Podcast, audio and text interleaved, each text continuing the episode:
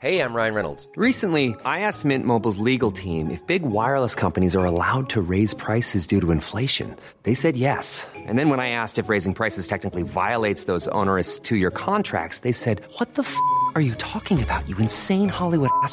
So to recap, we're cutting the price of Mint Unlimited from $30 a month to just $15 a month. Give it a try at mintmobile.com slash switch. $45 upfront for three months plus taxes and fees. Promo rate for new customers for limited time. Unlimited more than 40 gigabytes per month. Slows. Full terms at mintmobile.com.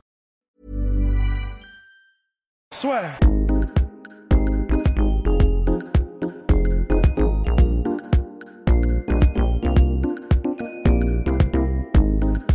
Bonjour à toutes et à tous, bienvenue dans le podcast La Sueur avec Rust, puisque Polydomso nous a quittés malheureusement une nouvelle fois. Et Ouais. si vous voulez que Polydomso revienne, mettez le plus de pouces bleus possible et de commentaires hashtag free Polydomso. Ouais. Bien, euh, mon cher Rust, Je suis Polydomso. Exactement. Avant de commencer, euh, on a une petite annonce puisque ça y est, on demandait énormément, on nous posait énormément la question comment pouvons-nous soutenir le podcast La Sueur? Eh bien, nous avons trouvé quelque chose, une solution qui, je l'espère, va convenir à tous. C'est on va lancer les sessions super chat. Les sessions super chat, qu'est-ce que c'est? Eh bien, une fois par, euh, allez, toutes les deux semaines, toutes les trois semaines, un live La Sueur sur un thème donné. Et donc, on vous donne rendez-vous samedi, très précisément, avec Polydomso, puisque Rust, là aussi, va nous abandonner samedi prochain. Hashtag FreeRust pour qu'il revienne de, sa prison dorée. Donc samedi 28 à 15h, première session Super Chat La Sueur. On va parler d'Israël Adesanya contre Robert Whittaker. Ensuite, il y aura une session rattrapage avec Rust, mais là, ce sera l'analyse avec Polydomso. Plus quelques questions ici et là. Vous pourrez poser vos questions lors de cette session Super Chat d'exception. Et si vous le souhaitez, bien évidemment, soutenir La Sueur, ça nous fera énormément plaisir. Bien, mon cher Rust, on va parler des actualités du moment. Et le deuxième, no contest le plus rapide, no contest, pardon, sans décision, le plus rapide de l'histoire de l'UFC, 15 secondes entre Yair Rodriguez et Jeremy Stephens. Un combat magnifique, n'est-ce pas? Bah, en vrai, euh, c'est à peu près la durée qu'a, c'est à peu près le temps qu'a duré, par exemple, un McGregor euh, José Aldo. Donc, il s'est passé des trucs, hein, étonnamment. euh, étonnamment, j'avais déjà l'impression que Rodriguez était en train de, de commencer à vraiment, vraiment trouver la faille chez Stevens. Mais, mais évidemment, évidemment j'en rajoute parce que ça fait 15 secondes et on peut rien en déduire. Je, je sais bien, j'en rajoute. Mais n'empêche que bah, il commençait déjà à mettre les bons front kicks comme il faut, à mettre les calf kicks, euh, les, les, les low kicks sur les mollets bien comme il faut, et ça déséquilibrait déjà Jeremy Stevens. Sauf que bah, voilà, au bout de 15 secondes, il y a eu un high poke. Alors, euh, tout le monde s'accorde à dire qu'il est accidentel, j'ai l'impression. Alors, oui, je suis oui, d'accord. moi aussi. En fait, je suis d'accord parce que, euh, donc, je sais plus, je crois qu'il le mis après un front kick et après un petit peu comme, euh, Tout à fait. comme quand tu mets, je sais pas, un- tu mets un, un- un middle et après tu repousses euh, l'adversaire ou un truc comme oui, ça. oui, il n'y avait pas ce côté bras tendu, enfin, doigt tendu. Ouais, voilà, il n'y avait pas le côté John Jones euh, comme ça direct. Mais euh, donc c'est vrai que c'est probablement accidentel parce qu'il met son kick et après pour, euh, pour jauger la distance et garder la distance, il met, il, il met, les, il, met les, les- il met sa main un petit peu comme ça et en gros il racle un petit peu, un peu comme euh, dans, dans 3 avec Brad Pitt, euh, quand il, les Mhm. mecs meurent, bah, il ferme les yeux comme ça, il, fait- il a fait pareil. Bah, il D'ailleurs, il a réussi tout aussi bien puisque ça a complètement arrêté le combat. Et en gros, alors, déjà, premièrement, euh, vraiment, j'espère que les fans ne jugeront pas Jeremy Stevens parce que il n'y a aucun doute, mais aucun, que euh, c'était pas du cinéma. Enfin, Bah, y a, oui, c'est- et c'est pour ça, moi, j'étais un petit peu déçu de notre cher ami Yair Rodriguez qui dit oui. euh, J'y crois pas trop parce que Ouais. Jeremy Stephens, qui a affronté tous les plus gros guerriers de l'histoire de la catégorie, qui peut pas ouvrir l'œil après 5 minutes, s'il y a bien un mec qui va pas faire semblant, c'est bien impossible. Alors non seulement, non seulement ça, parce qu'on connaît le Lascar et on sait que Jeremy Stevens, c'est un, c'est un animal, c'est un mec, il est né pour ça, il n'abandonne pas. Il est, euh, enfin vraiment, lui, c'est, il y a des athlètes, il y a des combattants, il y a des guerriers. Lui, c'est vraiment un guerrier dans l'âme. Et en plus de ça, au-delà du fait qu'on connaît, on, co- on connaît son background, ses antécédents, et on sait que c'est pas du tout, du tout le type à faire ça. Et en plus de ça, il y a un truc qui, pour moi, euh, ouais, voilà, c'est c'est le coup de marteau sur le dernier écrou, euh, sur le dernier éclou. Et en gros, c'est le fait que il a passé, donc on, on le dit souvent parce que le combat était à Mexico en altitude, euh, tu as besoin d'être préparé. C'est ce qui avait coûté le combat à Ken Velasquez parce qu'il n'était pas préparé à l'altitude, donc il a gassé au bout d'un round. Et pour contrer ça, Jeremy Stevens avait eu vraiment, il, a- il avait sacrifié, parce que du coup, il n'avait pas vu sa famille. Il était parti six semaines avant le combat, un mois et demi qu'il a été passé tout seul avec son équipe à s'entraîner à Mexico. Donc il n'a pas vu ses filles, il n'a pas vu sa femme. Et, euh, vraiment, c'est vraiment le genre de sacrifice ultime que font les combattants dans ces cas-là. Et j'ai beaucoup de mal à croire, vraiment beaucoup de mal à croire qu'il aurait tout sacrifié pour, au bout de 15 secondes, voir un moyen de s'en sortir euh, sans prendre trop de dommages. Et non, non, non. C'est incohérent, ça n'aurait pas de sens, ça ne correspond pas à la personnalité du Lascar. Donc voilà, vraiment, s'il faut en retenir quelque chose, euh, je comprends. Alors je peux comprendre au niveau psychologique, je pense, euh, hier Rodriguez, parce que, enfin, en gros, visiblement, le mec était vraiment, mais il était tellement prêt aussi. Ah bah il était dans la zone, c'était. Exactement, ça s'est vu quand il y a Michael Bisping qui est arrivé dans la cage et qui a essayé de le toucher. Il fait ah comme ça. Enfin, J'ai bien aimé comme il s'est rendu compte ensuite. Ah merci Michael Bisping, je vais me calmer. Mais ouais, voilà, clairement il était. De toute façon, il est... les deux étaient tellement euh, hypés, ils étaient tellement euh, vraiment dans la zone comme tu disais que euh, tu, tu, fonctionnes pas, euh, tu fonctionnes pas de manière normale. C'est-à-dire que tu t'assembles pas tes pensées de manière normale. T'es, pas, t'es pas lucide de manière normale. Mais surtout un combat comme ça, enfin, en 15 secondes, ils ont même pas eu l'occasion de montrer ce, à quoi il s'est ce à quoi il s'était préparé et ce pourquoi il s'était préparé parce que ça doit être tellement frustrant pour eux. Comme tu dis, entre euh, enfin, euh, Jeremy Stephen, six semaines à Merico, il y a Rodriguez qui n'avait pas combattu quand même depuis son KO à la dernière seconde contre Kohan Zombie. Enfin, les deux mecs avaient les crocs et en plus, il y a Rodriguez qui n'avait pas rempli la salle seul. Mais je veux dire, il y avait Cain Velasquez qui était présent, Rafael Marquez, l'ancien euh, capitaine de l'équipe de football bah, mexicaine. Donc franchement, euh, tu te dis, oh, putain, finir là-dessus, et puis avec le public de Merico vraiment qui a régalé. Hein.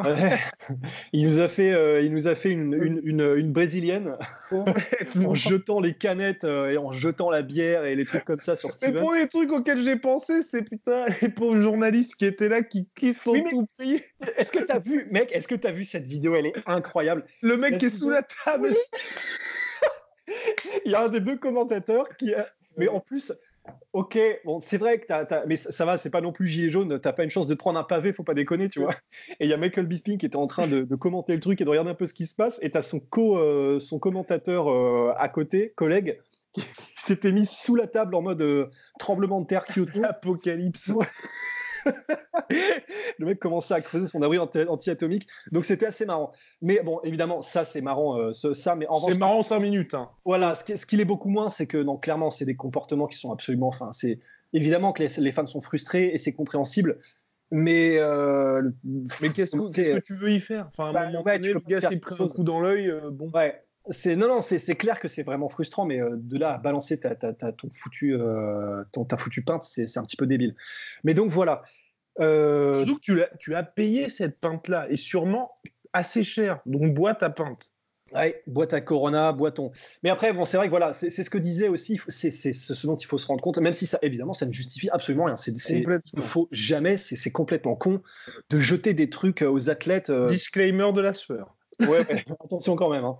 Mais, mais en revanche, c'est ce que disait hier Rodriguez et c'est ce pourquoi il, a, il était particulièrement frustré. Et après, même quand il a eu le temps de refroidir un peu et qu'il était au bureau de ESPN euh, e et il continuait à dire ouais, ça se trouve, il fait, il fait semblant, je sais pas. Tu, tu sens qu'il y avait encore un peu de ressentiment. Et c'est parce qu'il disait hier Rodriguez bah, je, je, sais que les gens qui viennent là euh, à Mexico et qui ont payé pour venir voir ça, bah, c'est des gens, ils ont économisé euh, ils viennent pour euh, penser à autre chose et pour, euh, pour sortir un peu de leur train-train, etc. Et on leur fait ça et ils ont, on leur coupe l'herbe sous le pied et ils n'ont rien de ce pourquoi ils étaient venus. Et c'est vrai qu'il comprend cette frustration. Complètement. Donc voilà, voilà pour ce. Parce que oui, à part ça, il n'y a pas beaucoup. oui. Oui, non, à part ça, il n'y a pas eu grand-chose. Bien, mon cher Rust, on va parler maintenant de l'UFC 245. Dana White, le président de l'UFC, nous a proposé, nous a promis trois combats pour le titre. Donc déjà, Premier point, Conor McGregor qui a dit 14 décembre à Dublin, ça n'arrivera pas. Voilà, on est désolé. Bah, il sera peut-être le 14 décembre à, Dublin, mais tout voilà. En fait, le mec, il a confondu Twitter avec son appli calendrier sur son iPhone. Bref, donc euh, s'il veut combattre le 14 décembre, ce sera à Las Vegas. Dana White a dit trois title fights. Donc il y a Jermaine Derandami, Amanda Nunes pour la ceinture bantamweight. Et le fraîchement annoncé, mais qui était, euh, on va dire, dans les, dans les cartons depuis un moment, Alexander Volkanovski contre Max Holloway Combat qui devait être à Melbourne, l'UFC 242, mais euh, ça s'est tellement bien vendu finalement que l'UFC s'est dit bon, bah, ok, on va se garder ça pour une autre carte. Ça, c'est extraordinaire quand même, ça. C'est magnifique. Et donc là, la question que les gens se posent, c'est finalement quel va être le troisième combat, sachant que Holloway euh, contre notre cher ami Volkanovski, ça ne va être au maximum que comme main event. Donc là, il y a plusieurs options. Le retour de John Jones. Deuxièmement, euh, le retour de Habib contre euh, vraisemblablement Tony Ferguson, qui fait du lobbying pour cette date du 14 décembre, et Colby Covington contre Kamaru Ousmane. Alors, mon cher Russ, quel va être, selon vous, euh, finalement, bah, le fameux combat qui sera main event? Bah, là, comme ça, à brûle pour point, je pense que John Jones serait peut-être le plus cohérent. En fait, je, fonctionne surtout. Et c'est là, et c'est là que la, question, la deuxième question subsidiaire. Pardon, c'est quoi? Euh, bah, la deuxième question, c'est contre qui John Jones, ah sachant que euh, euh Blakovic a été booké contre Jacare Souza, le combat qui est sorti. Ouais, et, tant mieux, hein, parce que si, si, euh, si, John Jones nous avait, encore mis une petite quenelle en nous disant attention, énorme combat, et c'était contre Blakovic, franchement, là, ah bah, on, aurait commencé à le prendre. On a quand même eu un fidèle auditeur qui nous a dit mais Blakovic mérite mille fois le titre. Là, c'est plus une question de prestige aussi. C'est Évidemment, là, il mérite un peu, mais c'est pareil, pour moi, tu peux pas t'être fait, t'être pris un chaos de l'espace contre euh, notre ami Thiago Santos, ensuite battre un Luke Rockhold qui fait son premier combat en light heavyweight et dire je mérite le title shot, sachant qu'il est classé sixième, je crois, Blakovic. Bon. Ouais. en fait, ça, veut encore une fois en dire long euh, sur l'état de la catégorie. C'est clair. C'est ouais, bah c'est pas passionnant parce que du coup, il y a t'as pas une impression qui se tire la bourre en fait. T'as pas une impression de compétitivité extrême. T'as l'impression de gens qui font genre, euh, et je sais que c'est pas exactement ça, mais t'as l'impression que c'est des gens qui font une victoire, une défaite, et dès qu'ils arrivent à accrocher deux victoires, euh, ok, ça y est, faut les mettre contre, pour le, contre John Jones pour le titre. Donc c'est un peu pauvre.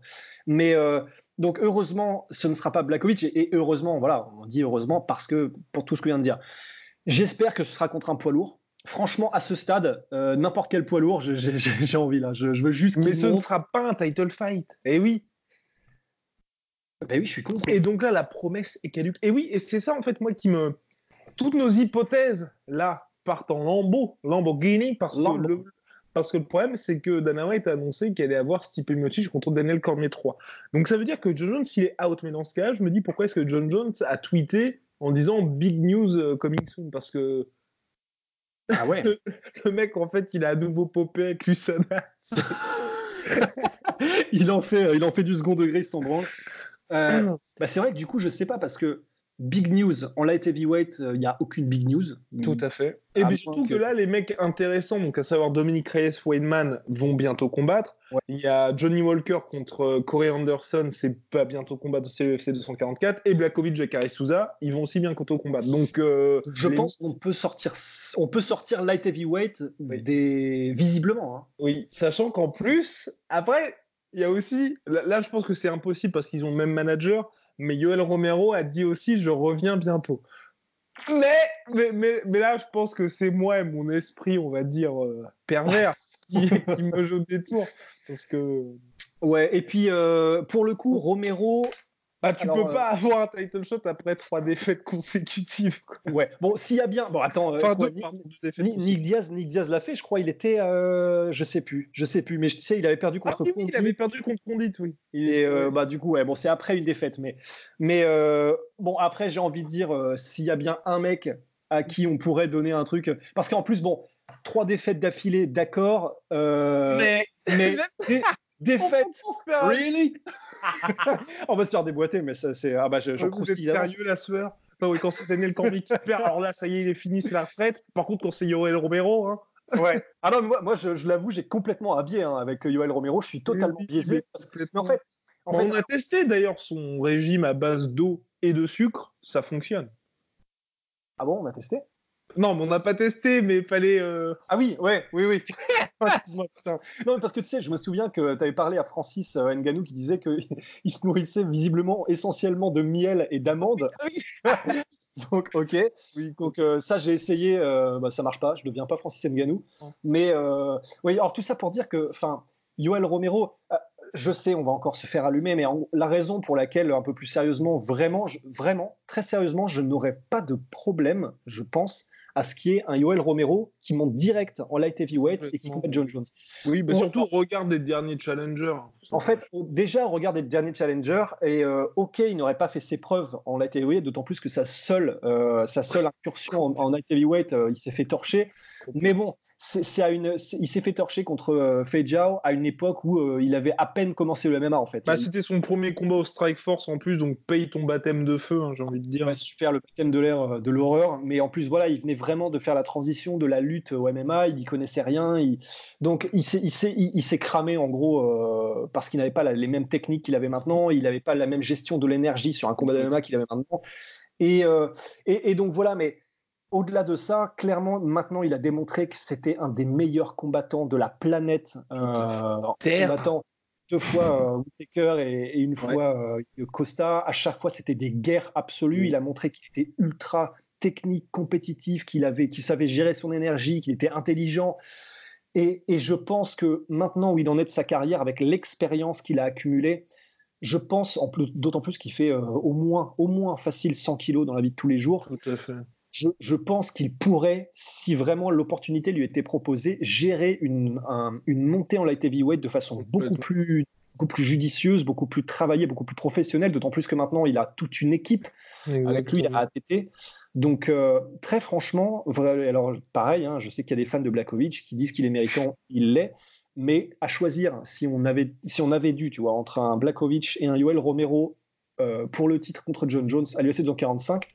Alors là, mais euh, Team Romero, all the way. Oui, surtout qu'on va pas se mentir, stylistiquement parlant, tu vois, Blakovic, j'ai envie de te dire, pour quelqu'un qui s'est fait nettement dominé par Alexander Gustafsson au sol, quand Alexander Gustafsson revenait, tu vois, j'ai pas envie de voir la même chose contre John Jones parce qu'on sait que si ça, si t'as à un moment donné une petite alerte debout et que si putain il est un petit peu puissant, on sait très bien comment ça va se finir. Alors Romero là, pour le coup, il posera un pain quand si on fait la preview, si même dans tout l'avant-combat, et même Jones, je pense que lui-même se dirait putain, là je vais être un peu coincé avec ce mec-là.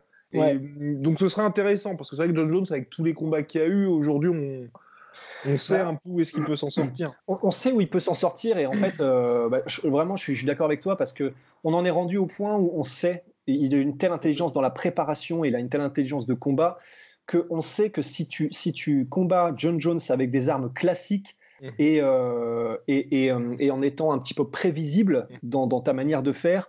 Ce, ce qu'est Blakovic, hein, il, est, très bon, il est puissant, mmh. il est complet, mais euh, il n'a pas ce petit. Oui. Il a voilà, il a, il a pas, il a pas, il a pas de il n'est pas spécial en tant que combattant, en fait. Je, sais que c'est très dur ce que je dis parce que c'est un combattant d'élite, mais il n'a rien de spécial.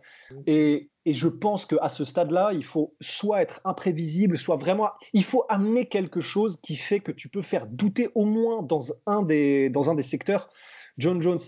Et, euh, je pense que Blakovic, à, mon avis en tout cas, John Jones l'aurait très vite cerné.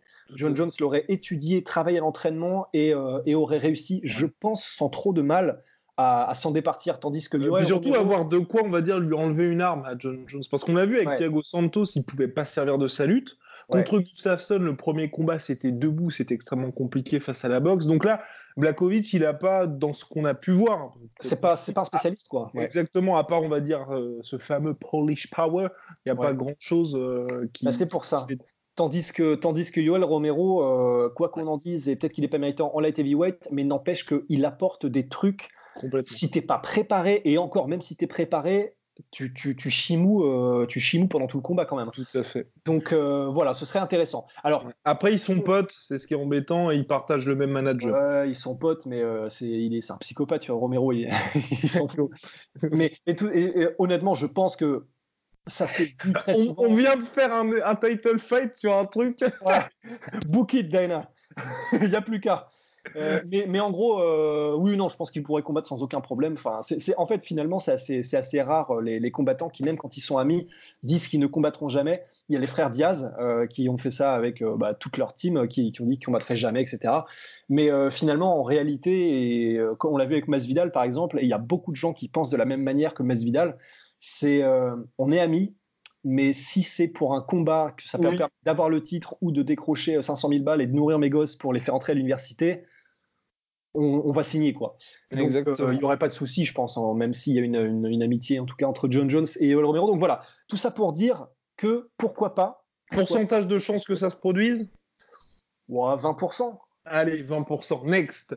Next, l'autre, finalement, title fight potentiel, et qui là, pour moi, en fait, on va dire que Colby Covington contre euh, notre ami Kamar Ousmane, on va dire c'est le plus probable. Je le mets à 75-80%. Euh, mais pour la carte de fin d'année, le dernier pay-per-view de l'année, je trouve que c'est un petit peu, je pense que tu vas être d'accord avec moi, ça manque de prestige et généralement l'UFC nous a habitués. Certes, il y a eu le, c'était quoi, Chris Cyborg, Holly et euh, Habib contre Edson Barboza, mais d'habitude à la fin de l'année, c'est là qu'ils sortent l'artillerie lourde. Donc finir là-dessus, ouais, ouais, ouais, un peu léger, un peu léger. Donc c'est pour ça que moi je pense que le Habib contre Tony Ferguson, j'ai bien envie de mettre une piécette dessus parce que Habib n'a pas complètement fermé la porte. Tony Ferguson met une pression de ouf pour qu'il y ait ce combat-là qui se fasse en décembre. Et à la base, le plan de Habib, c'était quand même de pouvoir faire, euh, bah, de pouvoir combattre deux fois cette année. Donc, ouais. Et ce serait beau, franchement, ce serait une fin d'année parfaite. Je sais ce, ouais, non, ce serait vraiment parfait. Alors, j'étais en train de me demander, parce que je ne sais plus pourquoi exactement, mais je crois que dans les dires de, de Habib, après son combat, euh, il m'avait semblé qu'il avait vraiment envie de prendre un peu de temps avant son prochain combat. Et 14 euh, décembre, bah, ça vient très vite, c'est deux mois et demi, je crois. Et euh, donc, ça, me semblerait tôt. Après, après d'un autre côté, ça aurait du sens parce que visiblement, l'UFC commence enfin à pousser, le, ou en tout cas à inscrire dans l'esprit des gens le fameux GSP Rabib. Là, pour le coup, ça nécessiterait au moins six mois de préparation, ne serait-ce que pour faire un build-up pour l'UFC, etc. Et donc là, ce serait euh, le moment entre, entre si jamais Habib combat le 14 décembre, entre le 14 décembre et le combat potentiel contre GSP, euh, qui serait du coup, à mon avis, en août euh, dans, la Fight Week, je sais pas trop quoi. Hein. Là, là, à mon avis, le calendrier aurait du sens. Donc, dans ce cas-là, je vois bien effectivement pourquoi pas Habib accepter de combattre Tony le 14 décembre. Complètement. Et puis surtout, c'est le genre de combat. Enfin, pour contre Georges Saint-Pierre, je, je pense que ça va, c'est en train de se faire. Hey, I'm Ryan Reynolds. At Mint Mobile, we like to do the opposite of what Big Wireless does. They charge you a lot, we charge you a little. So naturally, when they announced they'd be raising their prices due to inflation, we decided to deflate our prices due to not hating you. That's right. We're cutting the price of Mint Unlimited from $30 a month to just $15 a month. Give it a try at mintmobile.com slash switch. $45 upfront for three months plus taxes and fees. Promo for new customers for limited time. Unlimited more than 40 gigabytes per month. Slows. Full terms at mintmobile.com. Là, ça y est, la machine est lancée. Mais euh, je pense que Georges Saint-Pierre, tu vois, tu peux pas lui demander comme ça, euh, ça y est, fais ton weight cutting, par exemple. Enfin, commence à te préparer à descendre pour la première fois de ta carrière pour février? Ouais. C'est quelque chose qui doit se, se préparer sur la durée. Donc, sûr. donc tu peux pas vraiment lui demander de faire ça maintenant, donc il faut du temps. Et si tu fais le combat contre Ferguson le plus tôt possible, ça permet aux deux mecs d'avoir extrêmement de temps pour se préparer, un peu comme quand ils avaient annoncé, tu sais, Cormier Miocic, ils l'avaient annoncé dès janvier, une fois que bah, Miocic et Cormier qui avaient combattu à l'UFC 220 avaient gagné. Comme ça, ça laissait autant aux mecs de, bah, de Cormier de monter et Miocic de se préparer pour le plus gros défi de sa carrière. Donc je pense que pour les deux, c'est mieux si tu te dis, bah, vous avez six mois pour euh, clairement ouais. fait dessus parce que. Ouais, ouais, ouais, complètement. Donc euh, le, calendrier, honnêtement, a du sens. ça, ça, ça, ça s'agencerait pas mal. D'autant plus que, euh, ok, ça fait relativement tôt, deux mois et demi, ça va quand même hein, pour une préparation, mais en plus de ça, ils, ont été prévus quatre fois. Euh, ils se connaissent par cœur. Ils se connaissent par cœur, ils se sont déjà entraînés, ils ont eu déjà des camps d'entraînement complets dédiés l'un à l'autre et l'autre à l'un. Donc ils se connaissent, ils, savent. Donc je pense qu'effectivement, s'il y a bien, alors qu'il est énorme hein, le combat, et euh, ok, ça, nécessiterait du temps de marketing et tout ça, mais s'il y en a bien un qu'on peut un tout petit peu plus accélérer, c'est celui-là parce que voilà, ils se connaissent et là il, faut qu'on enquille et ils le peuvent parce qu'ils ont déjà taffé quoi. Et surtout en plus ça respecterait comme tu dis une fois de plus mon cher Rust au niveau calendrier, niveau calendrier parce qu'il disait qu'il voulait combattre effectivement Habib en avril aussi traditionnel mois d'avril parce qu'au niveau du ramadan, pour lui, c'est parfait ensuite pour faire sa pause. Et là, si tu fais, si tu annonces le combat contre euh, de décembre, euh, Habib Tony, bah, tu peux déjà dire, par exemple, on va mettre Georges Saint-Pierre cage side. Enfin, ils peuvent déjà commencer à taffer là-dessus. Parce qu'après, bon, ok, tu te dis, tu as toujours une, possibilité que Tony Ferguson l'emporte, mais pareil, ça fait du storytelling, il commence à mettre les caméras, si jamais Habib gagne, bah, tu le fais entrer au, niveau, au milieu de la cage, et puis là, tu sais que bah, tu as 4 mois, les mecs peuvent s'entraîner à fond, tu as, la machine qui est lancée, parce que ce que je reproche un peu avec l'UFC, c'est vrai que ces derniers gros, gros, gros fights, euh, bah, par exemple, Connor Habib qui avait été annoncé euh, cinq semaines avant, c'est un peu trop tôt, tu vois. Ou même quand ils avaient fait McGregor Mayweather, c'était aussi, il y avait eu un mois avant l'officialisation. Un combat comme ça, même si les mecs, tu sais, qu'ils se préparent longtemps, longtemps avant, mais entre le mindset que tu as, enfin, le, enfin, psychologiquement, la manière où tu sais que c'est signé, tu as une date et euh, effectivement, je m'entraîne, mais je sais pas trop si ça va, si ça va se produire. Là, j'ai envie de voir vraiment deux mecs qui soient au top de leur forme. Ouais, Ouais, non, non, pareil, pareil. Pareil, et euh, rien ne s'y oppose, et ils ont les moyens de faire les choses bien, donc euh, grosse piécette sur celui-là quand même. Grosse, grosse, piécette. quel pourcentage? Là, on est sur de la piécette à, franchement, je mets 80-90%. Oh, à devant Colby contre euh, Ousmane? Ouais. ouais, parce que Colby Ousmane, en fait, là, j'ai on ne sait jamais ce qui se passe. C'est toujours un nuage de mystère. Euh, les, négociations de l'UFC, euh, tout ce qu'on sait, c'est que euh, bon, bah, les combattants ont, fort à faire pour pas se faire enfler. Mais il y a toujours un nuage de mystère. Mais quand même, là, ce qui transparaît des dires de Colby et de Dana White, parce que paradoxalement, dans leur version, qui, dans leur version chacun de l'un et de l'autre, en fait, tu, ça, ça, se, ça se raccorde finalement assez bien. Complètement c'est que bah, visiblement Colby en a marre de, se faire, euh, de se faire rouler dans la boue et il a accepté le combat contre Lawler euh, en tant que gage euh, de confiance envers l'UFC qui était censé lui rendre la faveur ensuite. Et il semble que l'UFC n'ait pas rendu la faveur et continue de n'en faire qu'à sa tête, c'est ce qu'il semblerait. Et, donc en fait, bah, Colby Covington, c'est un peu sa, sa, position est compliquée parce que d'un côté tu te dis, on a envie de lui dire, bah ouais mais devient champion et après tu auras tous les leviers. C'est ce qu'avait fait Woodley. Une fois qu'il était champion, bah voilà, il a fait ce qu'il a voulu, il a attendu, il a pris son temps, etc. Donc on a envie de lui dire ouais mais deviens champion et ensuite euh, tu auras tous les leviers. D'un autre côté, c'est compréhensible de, son point de vue aussi parce qu'il a eu le titre intérimaire, on lui a enlevé, il ne l'a jamais perdu. Euh, on lui, euh, il rend service à l'UFC en, prenant ce combat contre Lawler et on lui rend pas l'appareil. Donc c'est vraiment, c'est vraiment pas évident du point de vue de de Colvington parce que voilà, il, faut, il, est dans son prime, il faut qu'il fasse du fric, il faut qu'il parce qu'il a qu'une petite fenêtre d'ouverture, il faut qu'il fasse le plus d'argent possible pour se mettre à l'abri ensuite. Et, visiblement, les négociations se passent très mal. Euh, on sait aussi que Kamaru Usman euh, ne se laisse pas faire dans les négociations, donc ça fait deux parties euh, prenantes des négociations sur les trois avec l'UFC qui sont très très dures en affaires. C'est encore possible, il reste deux mois et demi. Mais euh, ça, me semble, ça me semble très mal embarqué quand même. quoi. C'est là où je veux en venir. Complètement. Mais le problème de ce truc-là, c'est euh, bah, l'UFC ces derniers temps quand ils ont pu avoir des solutions on va dire de backup moins onéreuses ils les ont forcément euh, ils ont forcément opté là-dessus moi ce qui me fait peur c'est je me dis si Ousmane et Colby Covington ne se mettent pas d'accord pour l'UFC 245 donc le 14 décembre bah je pense que c'est pas maintenant ou jamais, mais ça va être très compliqué pour eux. Et connaissant l'UFC, ils peuvent très bien faire Ok, les mecs, on vous met au placard et on fait un Masvidal Léon Edwards pour la ceinture intérimaire. Ah oui, ils sont capables. Hein. Et ils sont parfaitement euh, capables de faire ça. Hein. Ils sont parfaitement capables. Enfin, il faut vraiment se dire. Et, les, gens qui suivent l'UFC depuis suffisamment longtemps le savent. Putain d'oreille de merde. Mais c'est que, en gros, euh, l'UFC fonctionne vraiment au star power. Et si, si, si tu n'as pas de levier en termes de, ouais, de, de, reconnaissance, de notoriété, ils peuvent, mais vraiment, ils font ce qu'ils veulent. Bah, d'ailleurs, la raison pour laquelle Colby lui ont enlevé sans aucun problème son title, euh, son, son titre intérimaire, c'est parce qu'ils savaient que ça n'aurait pas beaucoup de remous, ça ferait pas beaucoup de vagues euh, dans le monde du MMA mainstream en fait pour les pour les pour les fans euh, casual. Du coup, faut vraiment faut vraiment garder à l'esprit que de toute façon, ils sont parfaitement capables de virer euh, Kamaru Usman et de, refuser à Colby Covington un title shot. Tant que c'est pas des Conor McGregor, des Masvidal ou des gens qui ont vraiment une aura dans la pop culture, ils font ce qu'ils veulent. Donc euh, c'est possible. Alors, euh, pourcentage de chance pour Kamaru Colby?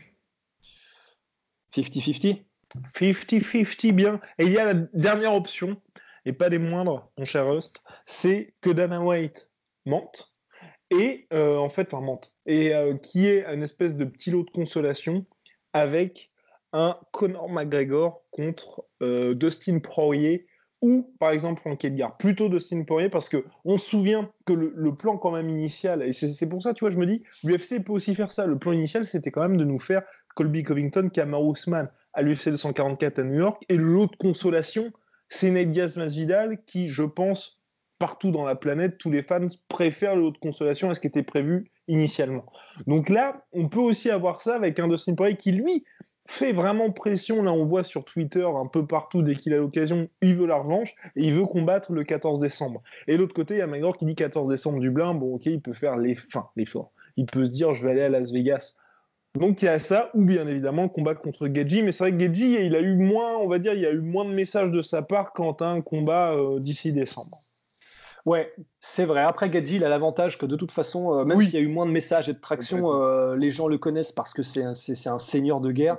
Donc, euh, ouais, ce, ce, serait, ce serait parfait. Et honnêtement, là, là j'ai bon espoir. J'ai bon espoir parce que Connor, on, l'entend. Ouais, on l'entend beaucoup aboyer, mais je pense vraiment là qu'il commence à vouloir revenir. Et, et, oui, je, je je vois pas comment est-ce que 14 décembre, ça lui reste, ça lui, il lui reste deux mois et demi, sa main pétée a eu le temps de, a eu le temps parce que donc euh, Kaiji euh, Connor était prévu hein, pour euh, août, je crois. Juillet, juillet, juillet, fin juillet. Donc, sa, main, sa main, c'est, il a pété sa main, elle a eu le temps de, de, de, de, de guérir. Donc là, il, il, était déjà dans le, comment dire, il était déjà dans le dans l'optique de faire un combat. Il avait commencé son camp d'entraînement, c'était Geji, c'était prévu. Donc là, il y est, ça y est, il est dans le bain il est dans le bain et je pense que le, ouais, ça fait très très sens le 14, le 14 décembre, donc euh, parfait. Et contre qui De préférence, mon cher? Entre Dustin Poirier ou Geji Pour ma part, Geji. Poirier, enfin, je, il n'a pas besoin de ça. Je, ça me ferait très mal qu'il se fasse euh, battre une nouvelle fois. Ouais, ah bah, disons qu'on peut le voir, euh, il a besoin de ça dans le sens, euh, au moins il est refait jusqu'à la fin de sa vie s'il fait ah bah ça. ouais, Et, et, et, ce serait, ça, vraiment, ça ferait plaisir parce qu'il le mérite et que c'est un gars en or. Mais d'un autre côté, euh, je suis plus pour Gadji aussi, en fait. Ne serait-ce que stylistiquement, parce que vu le nouveau Gadji qu'on a vu là euh, contre Cerrone, ce serait vachement intéressant. Mhm. En plus de ça, parce qu'on connaît le Lascar et Gadji, si jamais euh, tu le mets pas KO stiff, bah, il va t'emmener, il va t'emmener en enfer. Et j'ai envie de, de, voir ça. Et, même stylistiquement, même si même si c'est plus le même Dustin Poirier qu'en featherweight, mhm. je pense quand même que encore aujourd'hui, Mmh, c'est un match-up favorable pour Conor McGregor. Complètement. Donc, euh, donc voilà. Ouais. Entièrement d'accord. Dungeji, pourcentage Sachant que c'est compliqué. Ah oui, là aussi, là, ce que je trouve compliqué avec ça, c'est où est-ce que tu le places sur la carte? Parce que que l'UFC mette ça en main event devant Max Holloway, Volkanovski. Non, il le fera pas. Devant Damien Nunez, tu vois. Et ça fait. Ça, ça veut dire que tu fais ça en trois rounds? Eh alors, alors c'est une bonne question parce que déjà, ça change tout, hein. honnêtement. Ça, change tout. Mais je pense que, je pense que ce qu'ils peuvent faire, c'est exceptionnellement parce que de toute façon, Conor McGregor, c'est l'exception. À chaque fois qu'il vient, ils font un truc qui sort de l'ordinaire. Et je les vois très bien faire euh, main event, du coup, un des combats pour le titre, euh, celui qui sera le plus, le plus important. Ils le mettent en main event, Conor McGregor et Justin Gagey. Et après, euh, en troisième et quatrième combat, ils mettent les deux autres combats pour le titre et ils mettent ces quatre combats-là en cinq rounds. Ah non, attends, non, non, non, ah oui, moi c'était en remplacement. Ah non, mais, parce que là, la Terre explose. Pour moi, c'était en remplacement. En gros, il y a deux combats pour le titre et Conor McGregor. Oh. Oui, non, parce que là, là, ce serait une dinguerie. Oui, non, mais en plus, au-delà du fait que ce serait une dinguerie, euh, vu ce que vient de faire l'UFC en Australie, en mode Ah, ça marche bien cette carte-là, bon, bah, on vous laisse qu'un seul combat, vous êtes content. Voilà. Mais même, même du coup, si ce n'est que deux combats pour le titre et euh, un McGregor, je pense qu'ils pourront faire ça quand même. C'est-à-dire mettre le combat pour le titre le plus important en premier, McGregor en deuxième. Donc et le deuxième, event. main event. Et euh, le troisième combat qui serait le, deuxième combat pour le titre. Et les trois en, cinq, en, Je pense qu'ils en sont largement capables. Ouais. Possible, ouais, tout à fait. Mais surtout, enfin, mine de rien, parce qu'il y avait eu un peu cette même, toute proportion gardée bien évidemment, cette situation-là pour euh, Cerrone contre Ferguson. C'était resté en trois rounds. Parce qu'après, tu sais, avais eu, euh, c'était quoi? C'était euh, contre Jessica Hay et Cerudo contre Moraes. et, c'est vrai que là, ils sont un peu obligés de mettre, pour moi, ils sont obligés de mettre Connor en main event parce que le problème, c'est qu'à mon avis, tu dois avoir au niveau des audiences tu auras un espèce de pic pour le troisième combat et ensuite tout le monde va se barrer. Donc même pour eux, c'est pas intéressant. Ouais, je vois mal les gens rester après, tu vois. Et puis même, euh, en fait, c'est vrai que tu as raison, le, souci aussi, c'est... Bah, de toute façon, euh, ils sont là pour faire de l'argent, comme toute entreprise, euh, oui. l'UFC. Et c'est vrai que même du point de vue marketing pré-combat, si tu mets pas McGregor en gros et en plus gros et en main bill comme, comme, comme sur les posters de cinéma, tu as quand même, et c'est sûr et certain, un impact qui est moindre. Et euh, en fait, maintenant. Et ça ferait pas euh, sens. Bah, c'est vrai que le, mettre en troisième combat, et si lui, en gros poster sur l'affiche, pareil, les gens seront. Bah c'est ouais non c'est vrai que c'est compliqué enfin si tu mets euh, du coup on a dit qui? Allez mettons si tu mets Kamaru Usman Colby Covington en gros et McGregor en dessous alors que McGregor en gros a cumulé plus de pay-per-view dans sa vie que toutes les cartes précédentes de tout le monde cumulé sur 10 cartes ça veut rien dire. En gros, bah ouais, ça n'aurait pas de sens. Donc en fait, non, je, pense que tu as raison, je, je, reprends mon raisonnement. Et effectivement, c'est évident finalement qu'ils vont mettre McGregor en main event. C'est impossible. Oui, surtout qu'ils peuvent faire une communication. Et d'ailleurs, quand on dit ça, petit point, avant que tout le monde vient nous allumer. Là, c'est pas du tout en tant que fan de McGregor. Là, ce qu'on dit, c'est vraiment factuel. C'est quand vous avez quelqu'un qui a vraiment changé le sport, qui a fait que l'année 2016 de l'UFC a été un énorme succès parce que le mec a battu record sur record sur record sur record. Financièrement, si vous êtes une entreprise, bah, vous n'allez pas mettre. Euh, si vous avez, par exemple, vous regardez aujourd'hui Roger Federer en tennis, les gens ne disent pas, mais Federer, quand il fait un tournoi qui n'est pas un master ou un grand chelem, bah, il prend un million. Et ça, ça étonne personne. Pourquoi? Parce que les gens viennent pour Federer et vous êtes sûr que Federer fait ça le compte. Sauf qu'à différence de Connor, Federer a l'image bah, du, euh, du père de famille, gendre idéal. Donc forcément, les gens gueulent un petit peu moins parce que ça fait plaisir au papy, aux mamies et puis toute la famille. McGregor, c'est complètement différent. Mais n'empêche, là, beaucoup disent Ouais, mais il est mort, McGregor. Les gars, quand il va revenir, vous allez le regarder. Vous ah allez vous dire oui, il est mort, vous allez le regarder. Et de toute façon, on verra ça très bien, nous, dans les stades, comme sur Twitter, comme sur Google Search comme même dans les médias génériques du type euh, l'équipe, euh, enfin Stade 2, tout le monde va se mettre à parler de McGregor, preuve que le gars fascine toujours autant. Et là, ce qu'on dit, c'est vraiment ça. C'est pas mm. du tout, oui, ok, les performances sont plus là, mais ça reste une méga star. Parce que en fait, c'est ça, c'est euh, de toute façon, je me cache pas que je, effectivement, j'adore McGregor, j'adore regarder McGregor, j'adore son style. je, je, je, hais, je déteste la personne qu'il est devenu vraiment, qui est, qui a un exemple absolument mais terrible et honteux et immonde.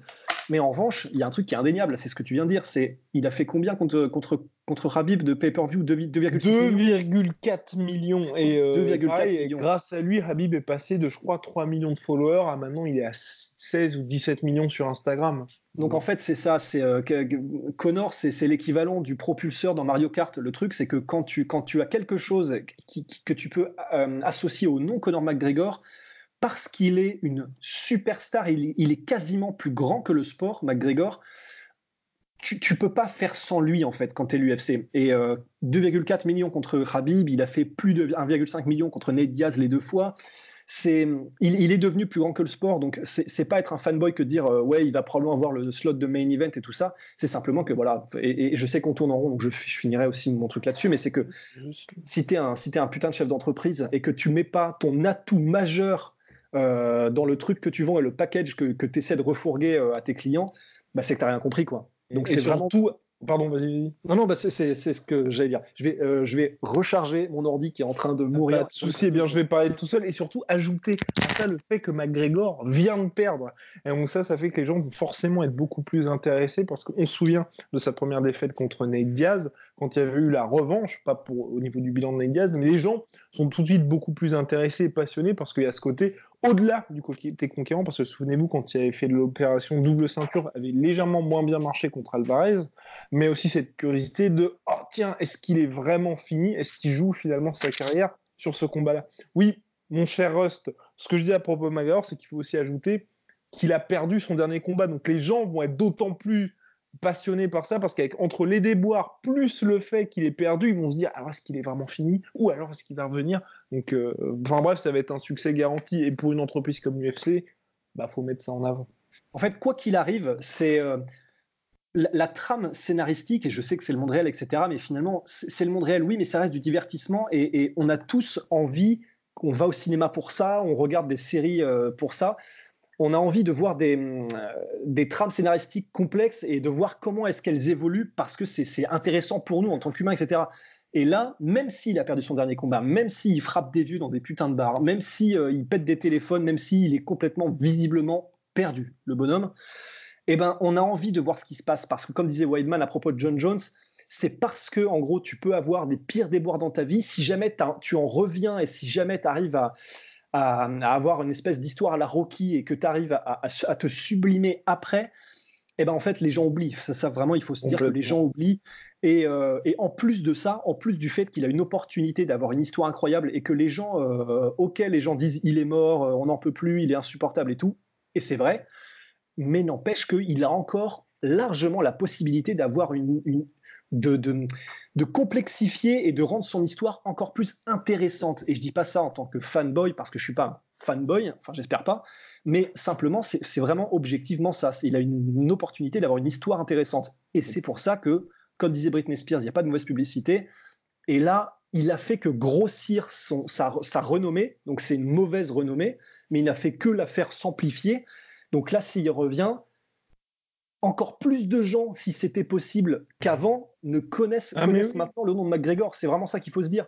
D'autant euh, plus que là, il y a aussi la presse, on va dire, tout ce qui est médias qui sont peu favorables au MMA, qui vont bien évidemment se jeter dessus pour sûr. espérer la défaite de Conor McGregor pour dire regardez, regardez l'étendard du MMA, regardez cet immonde merde, c'est encore, encore perdu. Donc forcément, euh, on peut vous assurer que les gens vont devenir complètement dingues quand il reviendra. Et pour moi, il faut aussi qu'il revienne en décembre, parce que s'il revient pas en décembre, on va pas dire que ça sentirait mauvais, parce que ça, voudra surtout dire que les négociations avec l'UFC sont véritablement très compliquées avec McGregor. Si c'est pas bien évidemment son problème de main. On va dire que s'il est à 100%, comme le laissent supposer les images qu'il pose sur les réseaux sociaux, bah, ça veut dire que les négociations sont compliquées, qu'il n'aura pas combattu en 2019, donc ça veut dire 2020 2020, à moins qu'ils le mettent sur le premier pay-per-view de janvier. Bon, ça, j'ai, à mon avis, ça va être compliqué parce qu'il y a la NBA, il y a la NFL, il y a tous ces trucs-là, donc il y a pas mal de concurrence. Ça veut dire que tu repousses ça à février-mars. Comme on en parle à chaque fois de McGregor, bon, enfin, j'ai pas envie, tu vois, qu'on ait une, espèce de sale version de McGregor qui revienne. Ouais, ouais, non, non, pareil. Là, il ça fait trop longtemps, on le dit à chaque podcast et on commence à en avoir marre. Là, on a, on a vu parce qu'on sait qu'il était censé combattre Geji, qu'il y a une opportunité. Le, le, faut battre le fer pendant qu'il est à peu près tiède. Donc euh, là, il faut y aller. Quoi. Et puis au-delà de ça, s'il combat pas, je pense que ça veut sûrement dire aussi que le main event aura été Habib contre Tony Ferguson et l'UFC pourra changer de plan. Mais tu sais, tu peux pas, au niveau marketing, miser sur Conor McGregor et en même temps déjà faire la promotion d'un combat euh, JSP contre Habib. Parce que c'est le genre de combat qui dépasse tellement leur sport que tu sais que les gens vont claquer ces fameux 65 dollars en pay-per-view, plus l'abonnement ESPN, puisque c'est ça maintenant, ESPN Plus. Donc tu te dis, euh, enfin les gens vont pas claquer deux fois cette thune-là. Donc enfin les gens qui ne regardent jamais le MMA. Donc euh, niveau communication, comme il faut tabler sur un seul truc, je pense que pas le train sera passé, mais ça veut dire que tu auras McGregor en, en juillet. Et Là, ça fait sans combattre euh, à 31 ans, enfin bientôt 32, bon. Ouais, non, c'est clair. un petit peu mauvais, bien. Donc voilà, donc c'était pour le troisième méga fight de cette UFC 245, mon cher Rust. On annonce tout de suite une vidéo qui va sortir lundi en soirée. On va faire un bond dans le futur. En 2000 quoi 2000 Vous choisissez la, la date, mon cher Rust. Ah bah, en fait, vu la vitesse à laquelle ça va euh, et vu qu'on a une bonne chance d'avoir une putain d'apocalypse euh, blackout. 2024.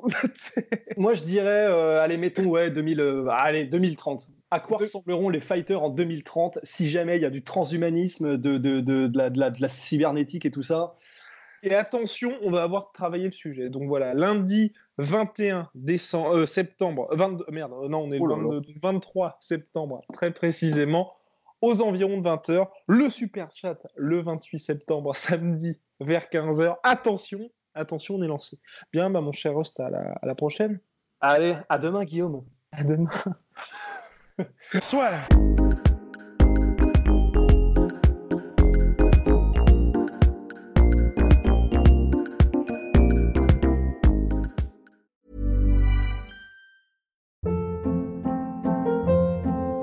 Hold up. What was that? Boring. No flavor. That was as bad as those leftovers you ate all week. Kiki Palmer here, and it's time to say hello to something fresh and guilt-free. Hello Fresh. Jazz up dinner with pecan-crusted chicken or garlic butter shrimp scampi. Now that's music to my mouth. Hello Fresh. Let's get this dinner party started. Discover all the delicious possibilities at hellofresh.com.